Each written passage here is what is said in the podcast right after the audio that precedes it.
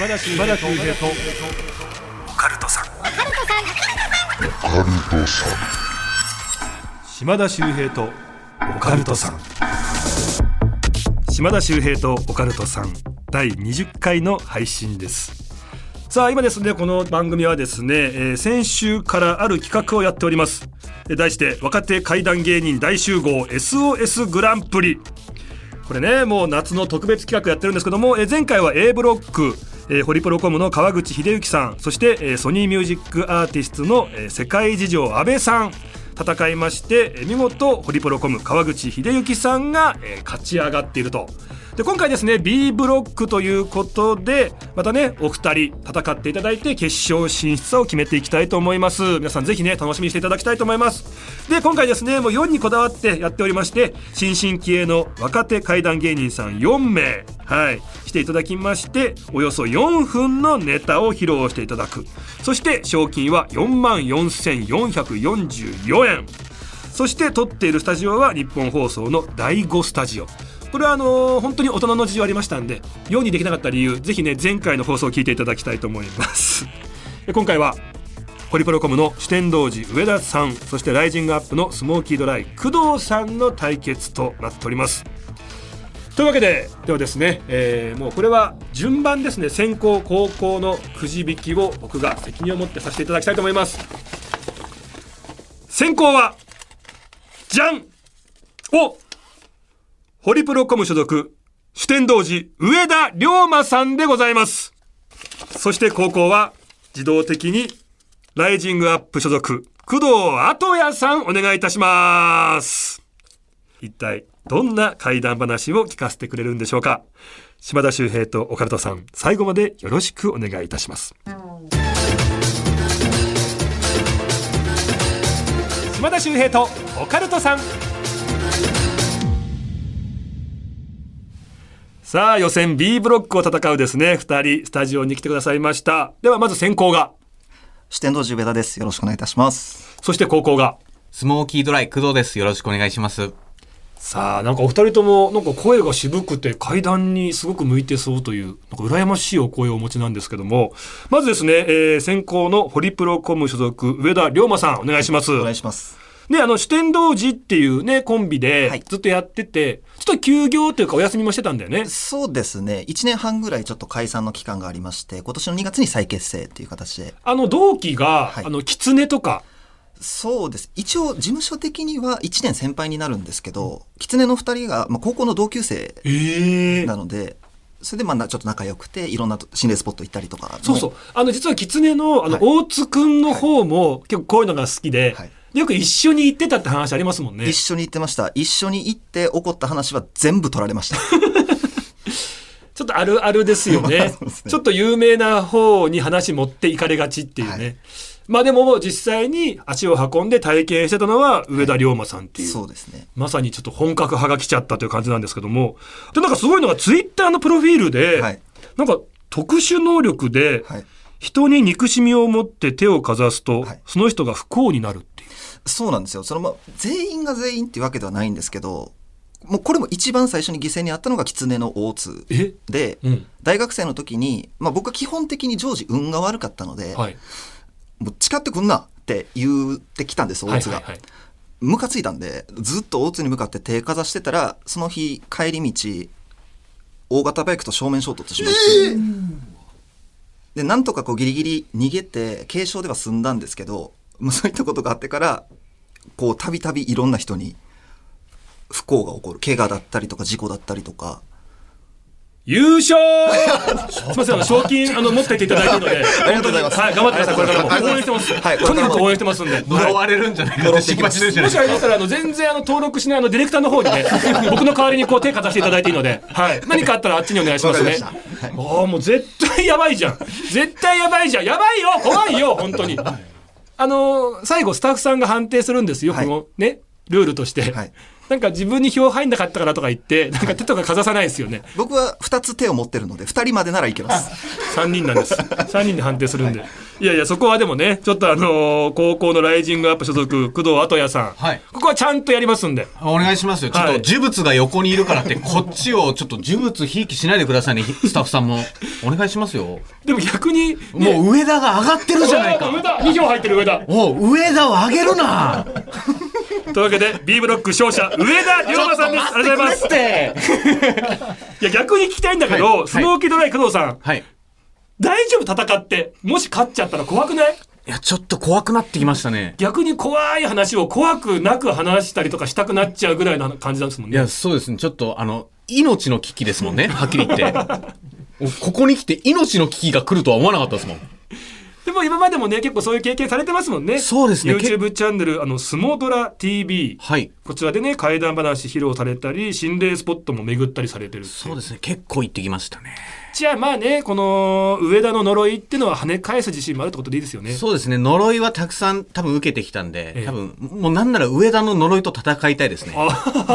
さすが。今日は、はい。ああ、頑張っていただきたいです。はいなんかツイッターでギターやピアノの弾き語り動画をアップするなど、はい霊感だけではなく、音感も持ち合わせてます。なんだこの情報 読んで損したわ。すげえ大事そうにここ書きやがって。そう、これはちょっとマネージャーに後で言っときますね。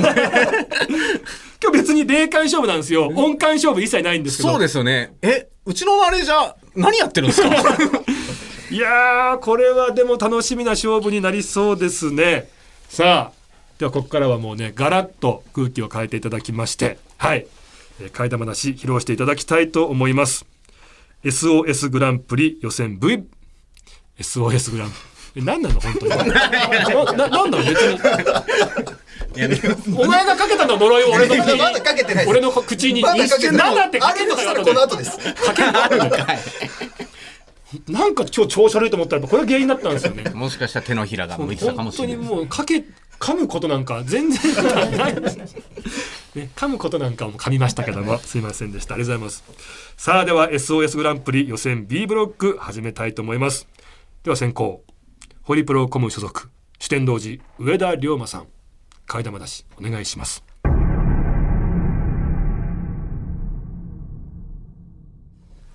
えー四天王寺上田です。よろしくお願いいたします。えーこれはあ僕が高校3年生の時にこう実際に見た体験したあお話なんですけれどもこうドッペルゲンガーっていうお話は、まあ、都市伝説で皆さんよくご存知だと思うんです。自分のドッペルゲンガーを見たらあ死んでしまうというふうなお話があるんですけれどもそのこれはどういうふうに解釈をしたらいいんだっていうちょっとわからない出来事が起こりまして、えー高校3年生の時こう学校の構造っていうのが教室と1階が昇降口で2階があ僕たち3年生の教室が並んでてでその建物の20メートルぐらい先に体育館があるんですけど、1階が剣道場、柔道場、2階が体育館で、えー僕たち3年生の教室と体育館をつなぐところに、ちょっと広めの通路があったんですね。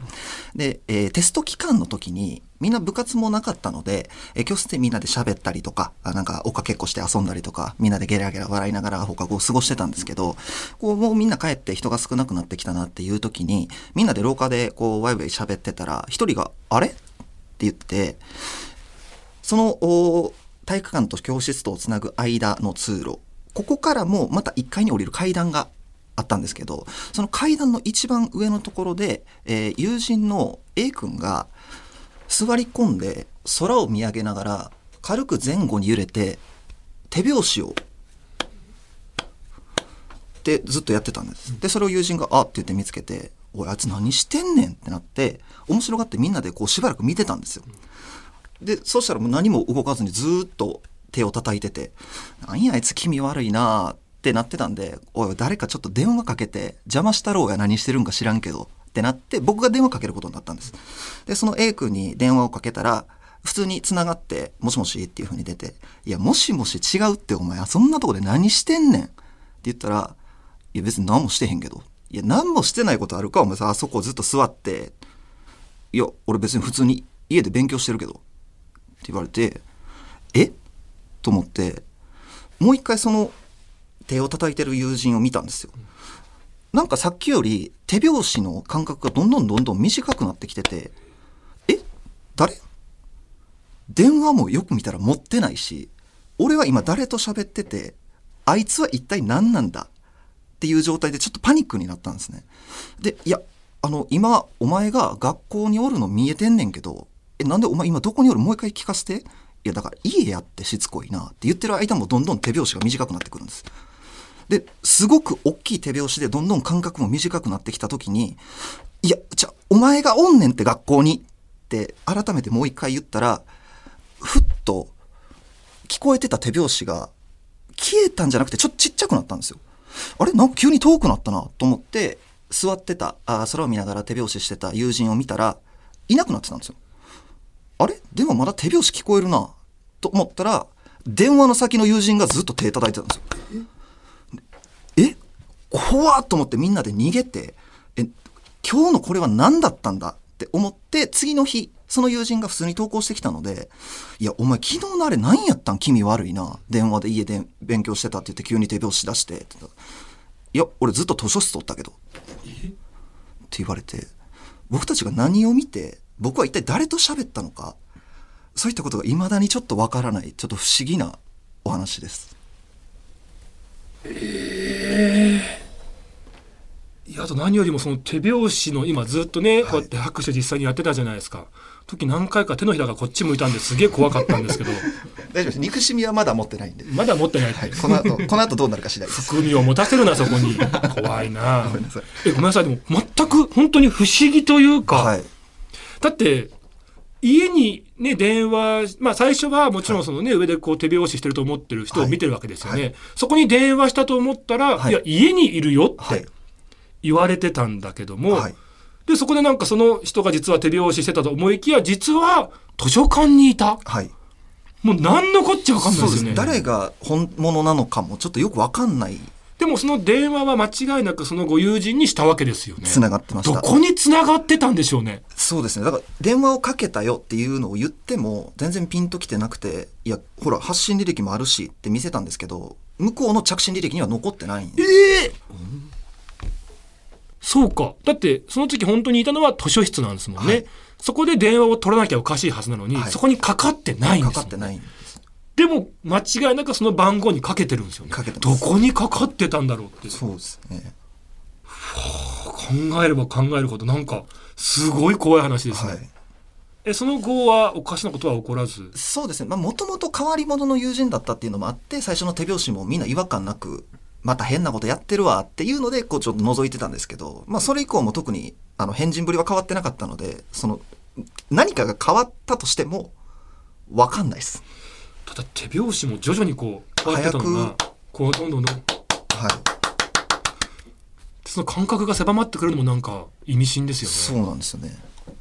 いやーすごいお話先行からありがとうございありがとましたうございました。さあ続いて高校行きましょう。高校ですね、えーライジングアップ所属スモーキードライの工藤後也さんです。ではよろしくお願いします。よろしくお願いします。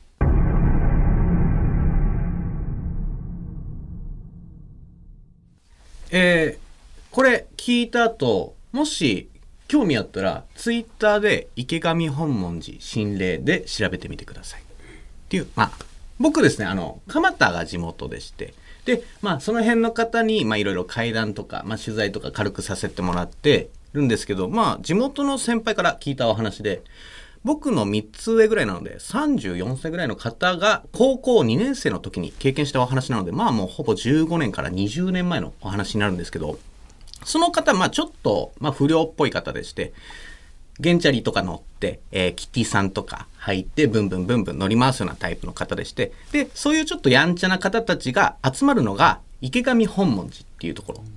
池上本門寺っていうのは、こう、お山が全体が、まあ、えーお寺さんになってて、一番上に本堂。で、あと裏側はまあちょっとお墓とかがたくさんあって、で、その裏には首吊り坂っていう、まあ有名な心霊スポットもあるような場所でして、で、まあ表から行くとすごいもう綺麗なところで、まあ、ライトアップもされててきらびやかな場所なんですけど、裏の方行くとやっぱお墓が多いので、まあちょっと暗いので、まあちょっとヤンキーっぽい方たちがたまる場所なんですよ。で、まあその先輩たちが、まあその日は4人で集まって、で、そこからバイクを乗ってどっか行くみたいな感じなんですけど、今日は心霊スポット行こうって。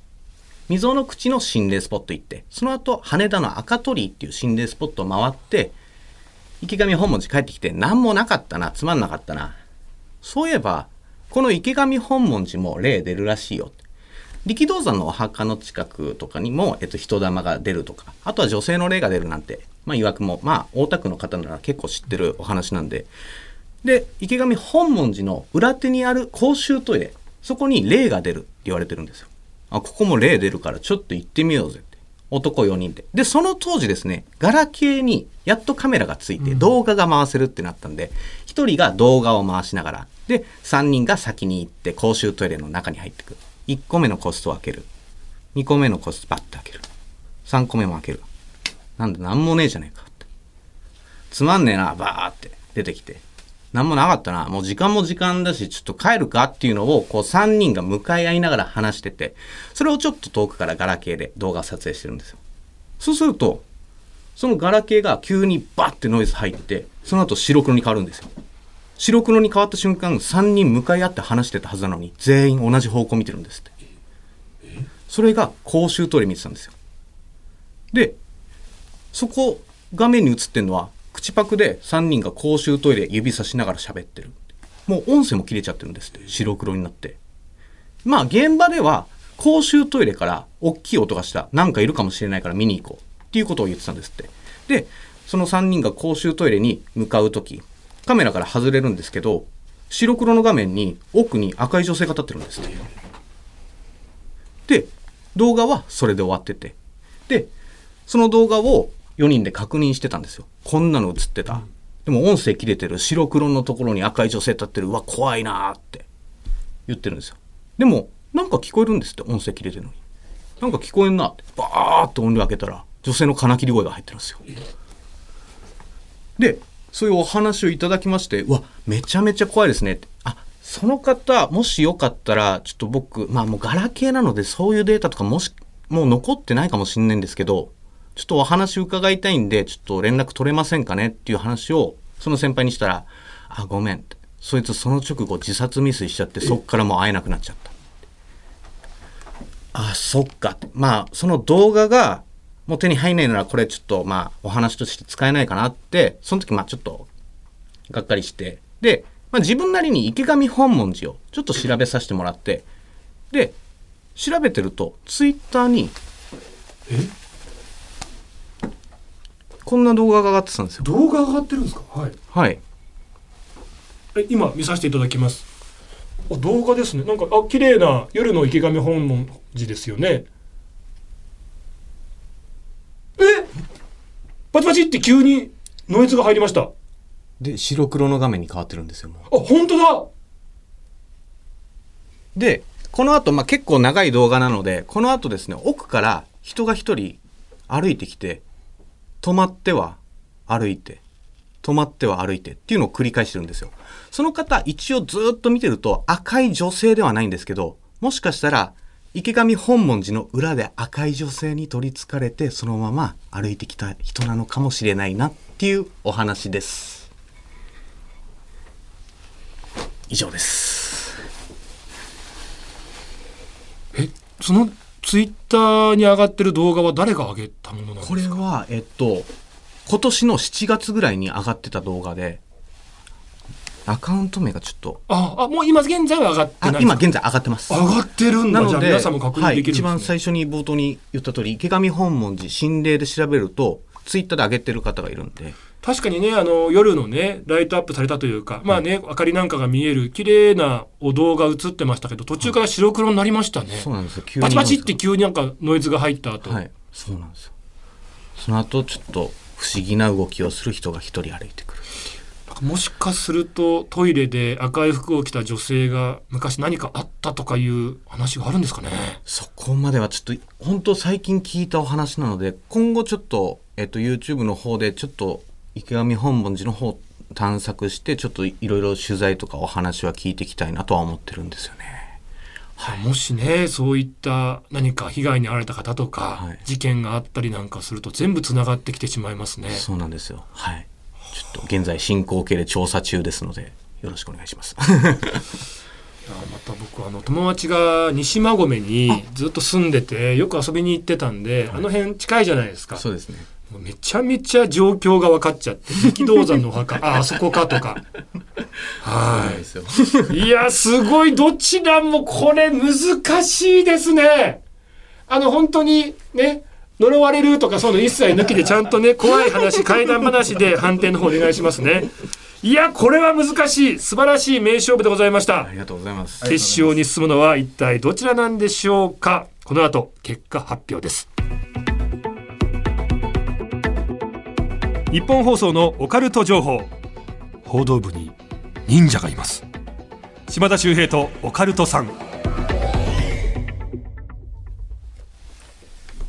さあでは皆さんお待たせいたしました予選 B ブロックの結果発表でございます先行はホリプロコム所属四天王寺上田龍馬さんでしたありがとうございましたありがとうございました。そして高校、ライジングアップ所属、スモーキードライの工藤後也さんでした。ありがとうございましたあ。りがとうございました。ね、ドッペルゲンガーと、そしてね、ひがみ本門寺の不思議な動画、ね、お話でしたけども、さあ、スタッフさん、3人いらっしゃいますが、判定、お願いします。お割れた !2 対1です。結果勝者、ライジングアップ所属、スモーキードライ、工藤後也さんでした。ありがとうございます。いやー、今回は割れましたねま。したね。はい。いや、めちゃくちゃいいお話だったんで、マジでちょっとやばいなって思いました。そっか、高校だったからまたね、その選考を受けてっていう少し有利な部分もあったかもしれないですね。大丈夫ですか？ただ、勝ったことによって、あの、上田の呪いっていうのが発動しそうですけども。あでも今回その上田の呪いを発動するのは工藤さんに入れたお二人なので、そっか、両手あるから二人でいけますもんね。そうですね。あと三本がないのでちょっと工藤さんは大丈夫です。そうか、戦った相手とはね、まあね、名勝負ありがとうと思うけど、ただ判定してやっぱ判定人ですよね。そうなんですよね一番悪いのはね。何もしてないのに偉そうにどっちだとかってね、こう勝手に上げてるね、やつらがやっぱ一番悪いですもんね。はいああ、本当にね、僕は本当にね、ちょうど同点でした。ちょうど同点。こんなことあるんだっていうぐらい。だから本当にどっちもなかったんですけど。ね。今回は大丈夫です。島田さんは呪いません。匂わすなよ、だから。いつかやるぞみたいな空気出すなって思う。本当怖いんだよ。同じ事務所だし。